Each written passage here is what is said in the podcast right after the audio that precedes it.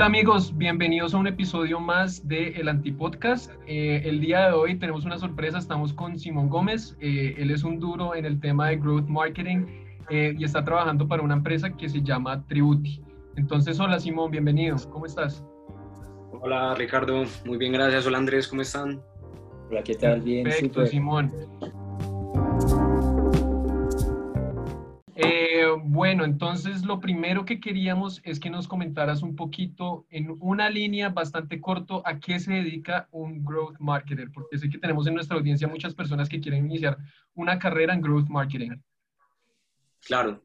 Bueno, Ricardo, pues básicamente el growth marketing eh, pues, se basa es en medir y en ver qué puedes hacer mejor siempre. O sea, digamos que no es algo alejado de hacer marketing digital, o, tácticos o estrategias de marketing, sino ver cada cosa desde lo más pequeño, desde las redes sociales, desde tus ads, desde tus campañas de email, desde cualquier cosa que tú haces en tu estrategia. Tienes que ver las métricas, tienes que probar cosas, eh, ir más allá siempre. O sea, nunca, una estrategia nunca está terminada, ni nunca, por más bien que le vaya, ni nunca está pues ya como finalizada. Entonces, el growth marketing creo que se basa en eso, en ver cómo puedes ser mejor, cómo puedes mejorar las cosas, los procesos, ser más óptimo, eh, aumentar las tasas, así las tengas bien. Y esto pues básicamente es el growth marketing, es más una metodología de crecimiento. Genial, espectacular. Te quería hacer de pronto una pregunta siguiente y es, ¿tu formación es como, como publicista o como ingeniero? ¿Qué formación tienes de pronto? Un poquito de cuánto eh, yo soy publicista. Eh, y es curioso porque pues eh, a lo largo de la carrera pues te enseñan diversas cosas de digital, pero digamos que te enfocan es mucho a trabajar en agencia, en ATL, pura publicidad tradicional. Entonces, eh, incluso tú supuestamente debes salir como con un perfil definido, pues te preguntan qué quieres ser, si quieres ser planner, si quieres ser copy, gráfico. Y es muy curioso porque yo nunca me identifiqué con una rama en sí, pues, y creo que tiene un poco de sentido ya que lo veo luego de la experiencia de los años que han pasado, porque yo me metía en cada cosa. Entonces, ya que veo y que veo que existe el growth, es muy consecuente, porque es que precisamente tú para hacer growth debes conocer al menos de todo, de, de escritura, de diseño, de todo. ¿Para qué? Para que si tú trabajas, por ejemplo, con un equipo técnico, con un diseñador gráfico, con un diseñador web, con un copy y demás, tú puedas al menos saber qué te tienen que entregar, saber qué les tienes que pedir y saber cómo puede mejorar. Entonces, creo que finalmente eh, tuvo sentido como que no me identificara con ninguna. Todo bien. Ahí siguiendo un poco con lo de growth marketing, aprovechando ahí ese, ese paréntesis, digamos que yo en el tema digital, personalmente por mi perfil, eh, he estado un poco ajeno, ¿sí? he estado más cerca al, tipo de mercadeo más tradicional, los marqueteros, principalmente de, empresas, que, de, de, canales tradicionales y todo eso. Como por ejemplo un emprendimiento que los hay hoy en día y hay varios que uno ve por internet, donde por mucho llegan a tener una cuenta de Instagram, digamos, cómo acercarlos un poco a este tema y cómo vulgarizar más el tema para alguien que, que, ve más el marketing tradicional como su fuente de, mercadeo? Bueno, esto es un consejo que ya pues como que he aplicado, pues o le he comentado a algunos conocidos, y es que una vez tú inicias eh, una pequeña empresa, precisamente eso, como esas, esos negocios de, de artesanías o de productos que no son tan digitales o no son nada digitales, pero quieren tener un crecimiento digital, pues obviamente por el bajo costo y demás, eh, pues lo primero es potencializar. O sea, si ya tienes una comunidad de Instagram, por ejemplo, o de Facebook o ambas, eh, y lo haces bien y tienes tu, tu, público y tus clientes, lo primero que debes hacer es, más que buscar, por ejemplo, hacer concursos o aliarte con otras marcas o pagar incluso a un influenciador, eh, porque pues las personas reconocen esto. Entonces, digamos, no es un interés tan legítimo las personas que lleguen por un concurso, porque es un requisito seguirte, o, que un influenciador te recomiende, a que tú, por ejemplo, le inviertas eh, dinero a pauta, que tú hagas pautas digitales y desincentivos, tal vez, un descuento si llegas por el anuncio, demás, pues hay un montón de tácticos, pero tú puedes, por ejemplo, potencializar tus redes de mayor forma con, con ads. Entonces, esa es una forma. La otra es hacer una página sencilla eh, de comercio. Eh, ya ese no es mi fuerte, pues, pero sí sé que sería un buen táctico y, y es eso, o sea, no tienes que crear un super sitio web eh, ni, ni, nada así, sino simplemente algo sencillo para que la gente pueda comprar también por una página y potencializar esa página también con tácticos de atracción. Yo creo que ahorita las herramientas están focalizando mucho en eso y es hacer todo para dummies. Entonces están corriendo modelos, por ejemplo, nada más los ads. O sea, Facebook ya, por ejemplo, te permite opciones de optimización inteligente de los anuncios. Casi todas las plataformas están hacia allá, cosa de que sea para una persona mucho más fácil dirigir sus campañas y todo este tema. No sé si nos pudieras comentar también de una forma así muy breve, una frase, como pues, qué es este proyecto, de qué trata, de qué trata este, este emprendimiento.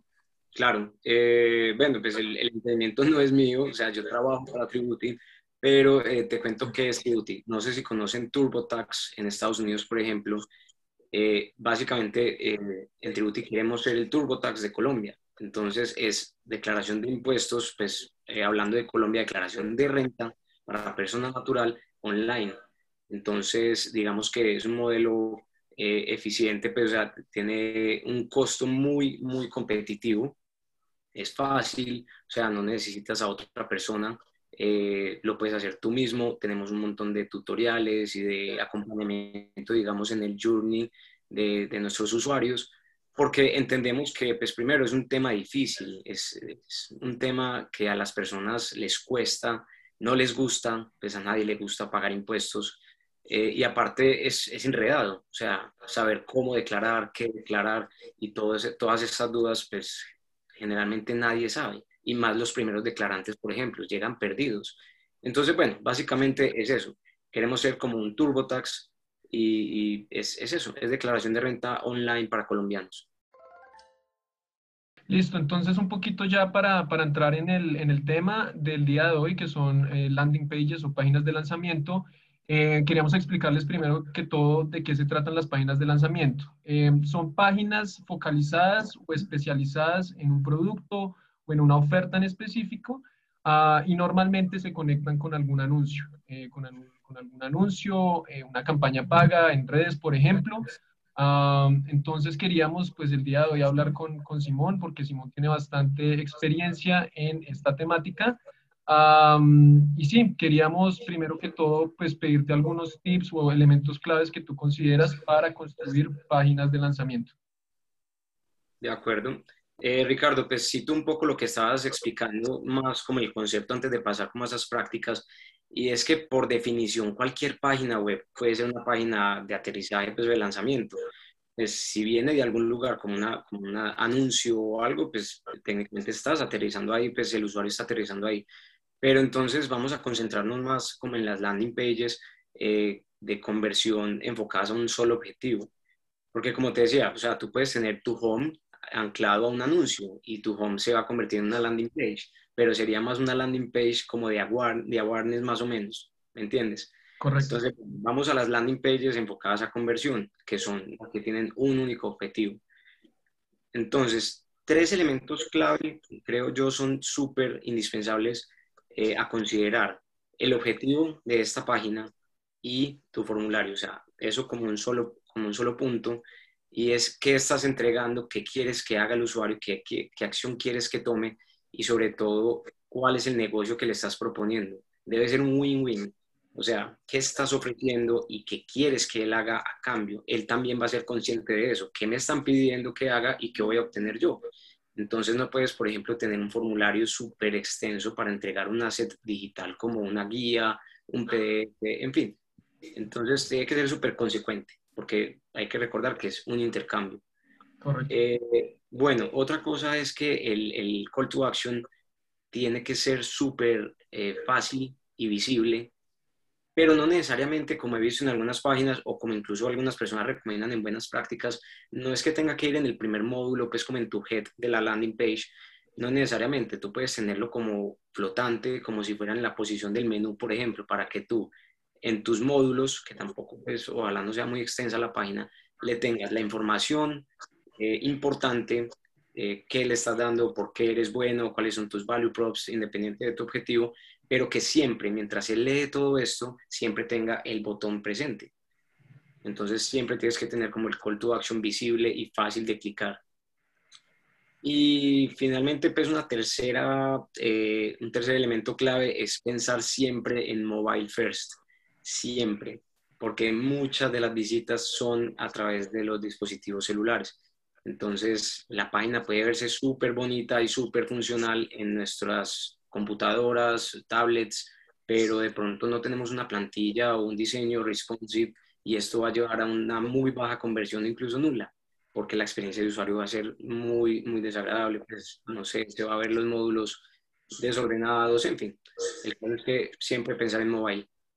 Yo creo que hay un comentario que yo quería hacer también desde mi experiencia, es el tema de eh, um, toda la prueba de pruebas de usabilidad, porque muchas veces construimos páginas que no cargan rápido, o que no corren en ciertos browsers, o que no corren en ciertos dispositivos. Entonces, pues el tema de probar la usabilidad en todos los dispositivos, o en la mayoría de los más importantes, súper importante también. Eh, algo muy claro que mencionabas y es el call to action. Eh, me parece que cuando normalmente se le dice a la gente, sí, optimice para una conversión, siempre piensan en ventas de algún producto, pero conversión podemos estar hablando de un, de un formulario para recibir emails, de, un, de, una venta también obviamente puede ser, de un ebook que estás entregando, bueno, cualquier cosa que, que nosotros, pero siempre optimizado a un solo tipo de conversión. Por ejemplo, me acuerdo alguna vez alguna optimización que nosotros trabajamos y es que el cliente eh, tenía la página de lanzamiento y ya estaba intentando vender el producto, tenía, digamos que ese call to action muy fuerte. Y lo que hicimos fue una transición hacia un, un, call to action un poco más suave, que era un registro en un newsletter, y a partir de eso sí hacíamos la venta. Ah, pero pues tuvo un impacto buenísimo en, en, las conversiones de ese negocio. Entonces yo creo que esos son elementos para, para tener en cuenta. Claro, sí. totalmente. Eh, Simón, no sé si tengas un ejemplo, por ejemplo, en Tributi o en otro proyecto en el que hayas trabajado de, pues, de una, pues, una implementación exitosa, ¿sí? Que tú hayas dicho, wow, ese trabajo me gustó, en verdad funcionó muy bien y pues es un buen ejemplo a seguir. Ok, pues hablando de buenos ejemplos de landing pages, eh, sí, ya que lo mencionas, en Tributi hay dos ejemplos que a mí me gustan mucho. Eh, que implementamos y es, eh, son dos páginas precisamente que responden las dos principales dudas de toda persona que es notificada para declarar y es si debo declarar o no, porque también hay muchos correos pues falsos y demás o muchas dudas porque ni siquiera te, te notifican. Entonces, primero, ¿debes declarar o no debes declarar? Y segundo, ¿cuándo? O sea, porque hay unas fechas límite. Entonces, bueno, ya luego yo miro si con un contador, si online, yo ya luego miro cómo, resuelvo mi problema de tener que declarar, pero debo hacerlo y cuándo. Entonces, esas dos páginas, de, de, esas dos landing pages, tienen demasiada conversión y de hecho son casi que uno de nuestros mayores eh, imanes de atracción de nuevos leads. Porque, en serio, como te digo, eh, es mucha, mucha, mucha, mucha la gente que busca esto en Internet. Entonces, pues obviamente un buen SEO, pero también buena pauta. También muy, muy buena pauta para pues, mover esta, estas dos páginas. Entonces me parece que son un buen ejemplo. ¿Por qué? Ahí es un super win-win. O sea, nos están dejando los datos para nosotros luego ofrecerles, si listo, ya que averiguaste todo esto, pues eh, te damos contenido de valor, te ayudamos a conocer más sobre la declaración y obviamente te ofrecemos que la hagas contributir y pues tú te vas tranquilo con tus dudas resueltas. Entonces es un súper ejemplo de win-win, formularios cortos, concisos y unos súper imanes de, de leads. Ah, Simón, queríamos que compartieras con nosotros de pronto alguna implementación que no tuvo los resultados que, que tú querías y que de pronto te tocó iterar, no sé, alguna, un ejemplo de este, de este tipo. Eh, como de una mala implementación, pues eh, ejemplo así súper puntual, no lo tengo, pero he visto pues como en el, en el recorrido pues, de, de, mi experiencia, he visto varias cosas que pueden desembocar una mala implementación o, o, errores. Y a veces son errores humanos y son normales. Por ejemplo, si tú configuras eh, todo tu ciclo de una, de una oferta de contenido, por ejemplo, entonces listo, lo voy a promocionar por email, por pauta y demás, y haces la pauta, por ejemplo, le inviertes eh, dinero, pero no sé, tienes el link roto, por ejemplo, entonces, eso es fatal. estás invirtiendo la, la, la plata, estás trayendo gente, pero esa gente se está yendo sin su material, sin dejarte los datos y demás. O, por ejemplo, tener eh, el envío del formulario roto también. O sea, listo, ah, súper bacano, este es el ebook o esta la eh, completa para contactar a un asesor. Sea cual sea tu oferta, que te dejen los datos, tengas el lead, pero que no pase nada cuando le den en enviar. Eso también es pues, desastroso para ambos. Es un lead ofuscado este, y pues tú no creo que tengas ya demasiada autoridad para enviarle algo más. Entonces, sí, este tipo de cosas pueden, pueden desembocar en una, en una mala implementación, en un error de implementación. O sea, un form extenso, como te dije al principio, porque si, por ejemplo, estás dando, no sé, una guía o simplemente estás en una suscripción a un newsletter, no puedes empezar a pedir como, ah, ¿cuál es tu nivel de ingresos? ¿Cuál es tu celular? No, estas son preguntas que tienen que ir más eh, en el bottom of the funnel, del, del journey de la persona. Y ellos lo saben, es que ellos lo saben. Ellos no van hoy en día, antes tal vez, pero hoy en día la gente es consciente de que sus datos valen. Entonces, eh, no puedes pues, como tener un formulario extenso porque primero es, es maluco, a nadie le gusta tener un super formulario, a menos de que tengas, porque sea súper importante, y que hagas preguntas que tal vez sientan que no están tan relacionadas. Eso también es un motivo de, de abandono súper grande. Genial, perfecto. Eh, por ejemplo, para alguien que está iniciando como en el tema otra vez virtual, alguien principiante en este tema eh, de medios digitales y en general de usar cualquier tipo de red social, ¿qué herramienta recomendarías fácil para usar, fácil para implementar y, generar un landing page? Eh, bueno, pues la verdad, por experiencia, porque la trabajé por mucho tiempo, hasta hace muy poco, eh, yo recomendaría HubSpot. Eh, me parece que es muy fácil y me parece que es demasiado competitiva para cada uno de sus niveles. O sea, ellos tienen desde una versión gratuita. Eh, no estoy seguro qué es lo que incluye, pero sé que te da lo necesario para una pyme, por ejemplo. Y pues ya obviamente escala hasta las versiones más pues full con todos los juguetes y con todo el alcance del mundo. Eh, digamos que lo, lo, barato sale caro, o sea, HubSpot es costoso, pero es muy bueno. O sea, yo la recomendaría dependiendo de cuál es tu necesidad y si funciona bien en tu costo-beneficio. Eh, Simón, no sé si tú utilizas algún tipo de herramienta para hacer seguimiento de interacciones con los, con los usuarios. No sé si utilizas Hotjar o Tag Manager, no sé qué utilizas. Eh, sí, normalmente utilizamos, pues tenemos todo, todo traqueado, pues digámoslo así, a través de Google Analytics, tenemos Tag Manager también, y pues a veces las plataformas, según la que tengas, precisamente pues todo varía, te ofrecen una amplia gama de analytics que puedes configurar. Entonces, tener, tener, como todo mapeado pues y todo en el, en el mismo lugar y, y ordenado. Listo, y te quería hacer ya de pronto un poco para, para ir cerrando, eh, um, digamos, esta charla, te quería preguntar de pronto cómo ha cambiado pues el tema de la pandemia, la forma en la que tú trabajas y Tributi trabaja. No sé si, por ejemplo, ahorita están trabajando full virtual o cómo has visto que ha cambiado pues si lo que hacemos y, y, y si básicamente el, el, ambiente en general. Bueno, pues digamos que con todo eso que pasó pues con, con la pandemia, con el COVID, eh, pues nadie se lo esperaba, pero digamos que los, los que más preparados sin saberlo estábamos somos precisamente los digitales. Pues al menos ya teníamos canales tácticos, en fin, cosas eh, en, en, digital que no requieren una interacción física o presencial. Eh, entonces, yo creo que, o sea, nosotros, por ejemplo, hablándolo desde oficina como tal, nosotros estamos virtuales. Eh, en temporada de declaración nosotros tenemos una oficina porque es más fácil y porque se requiere pues como tener personal de atención al cliente pues mucho más grande, eh, pero igual los equipos internos como marketing, operaciones y demás pues podemos trabajar online. Eh, y bueno, ya desde, retomando pues como desde el mundo como tal, desde lo digital, como te decía, muchos sin saberlo ya estábamos preparados, a otros les tocó digitalizarse a la fuerza, porque si no se veían pues, en, peligro de extinción literalmente.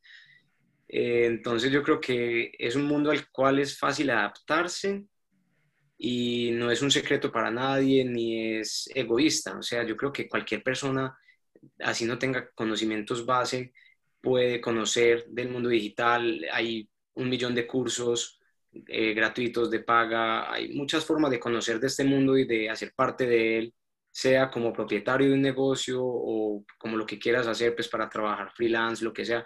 Yo creo que es un mundo que se adaptó fácil a la, a la situación mundial. Digamos, yo ya tenía, pues digamos, unas últimas dos preguntas eh, con respecto a lo que mencionas también. Entonces, ¿este conocimiento de growth marketing lo aprendiste en la universidad o lo aprendiste a través de algún otro servicio? ¿Cómo hiciste? Y lo otro, de pronto algún libro que recomiendes o algunas palabras de pronto de, sí, de motivación para las personas que, que, escuchan el podcast y quieren iniciar en el mundo del, del, y del mercado digital. Ok, eh, Ricardo, te contaste entonces, eh, primero sobre los conocimientos de growth, eh, la verdad, yo siento que como growth estoy en constante aprendizaje y estoy pues apenas como abiertamente implementando y trabajando como growth marketer, pero como te mencioné, desde la universidad apenas lo supe hace poco o apenas lo realicé hace poco, pues me di cuenta desde la universidad me di cuenta que era bueno saber de todo un poco, no necesariamente enfocarte en una sola cosa de la publicidad tradicional, por ejemplo. O sea, yo no quise ser copy simplemente y dedicarme a ser muy buen escritor o dedicarme simplemente a ser diseñador gráfico o a ser planner o a ser trafficker, en fin. Eh, pero me metí en todo, entonces digamos yo salí con conocimientos básicos de cada uno de esos frentes de la universidad y a medida que he avanzado en mi experiencia profesional, eh, en, diversos eh, trabajos que he tenido, tres para ser exactos, eh, he implementado diferentes formas y, diferentes, de, y de diferentes maneras el marketing digital, porque siempre estaba enfocado a digital desde que me gradué de la universidad. Entonces, desde redes sociales, desde la implementación técnica de landing pages, por ejemplo, de páginas web, de planificación, de tácticos, de estrategia, o sea, estado de diferentes frentes. Entonces he adquirido conocimientos de cada una de esas cosas que son necesarias para ver una vista global de tu marca, de tu empresa, de lo que sea, y poder entender, al menos como te decía, eh, y pensar en crecimiento desde cada una de esas facetas. Porque tú puedes ser un súper estratega y eso está súper bien, o puedes eh, ser una persona pues, muy organizada y que planea y todo, pero igual eso se puede quedar un poco corto si tú piensas en una táctica o en una estrategia súper bacana, súper loca y quieres implementarla, pero no sabes cómo hacerlo, no sabes qué es posible y qué no es posible en cuanto a, no sé si pedirle a los de tech eh, esto va a ser algo posible o no, no sé si las personas que escriben o los deseo pueden hacer esto, entonces empiezas como a, tener una cadencia de la imaginación y de lo comprobable. Entonces, eh, un growth marketer es eso, o sea, tiene que saber al menos lo básico de cada uno de los frentes, no porque lo implementes, sino porque sabes qué vas a pedir, sabes qué te van a entregar y sabes cómo ver, uno, si te entregaron un buen producto y dos, si se está haciendo bien, o sea, si funcionó tu, tu táctico. Muchas veces yo veo también que es, si hay que tener un conocimiento mucho más generalista que específico. Hay, hay especialistas que son muy buenos, por ejemplo, en temas específicos de, de, growth marketing, pero hay muchas veces que también hay que ser generalista y saber de todo un poco, sí, eso es súper importante. ¿Algún libro recomendado o palabras ya de, de, cierre, Simón? Bueno, pues más que un libro, porque soy más de leer en digital y sé que hay libros en digital, pero a mí me gusta mucho es eh, consumir cursos, más, más que libros.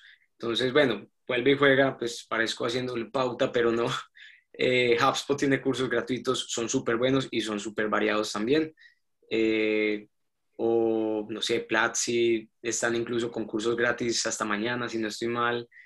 Entonces, sí, o sea, si quieres como para alguien que está apenas como empezando en el mundo digital, quiere conocer de inbound, quiere conocer de growth, eh, quiere conocer de, de content, marketing, eh, HubSpot, por ejemplo, sí, como te digo, tiene cursos gratuitos, son súper buenos y es eh, que pueden preparar pues unas buenas bases para cualquier persona. Y no, unas palabras, eh, no sé, em, diría que eso, o sea, no, nunca quedarse quietos, porque es que este mundo, es, este mundo digital me refiero, no el mundo completo, el mundo digital es constantemente cambiante, hay novedades, hay descubrimientos, en fin, entonces no solo en lo tuyo, sino para todo tienes que estar como constantemente eh, informándote, dateándote y siendo curioso, más que todo.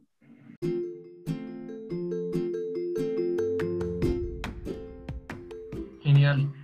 Ah, bueno amigos, con eso creo que, cerramos el episodio de hoy. Le agradecemos bastante a, Simón. Eh, pueden encontrarlo en LinkedIn como Simón Gómez, seguirlo. Eh, y bueno, básicamente eso fue todo por hoy. Entonces muchas gracias. Nos vemos la próxima semana. Gracias Ricardo, gracias Andrés por invitarme.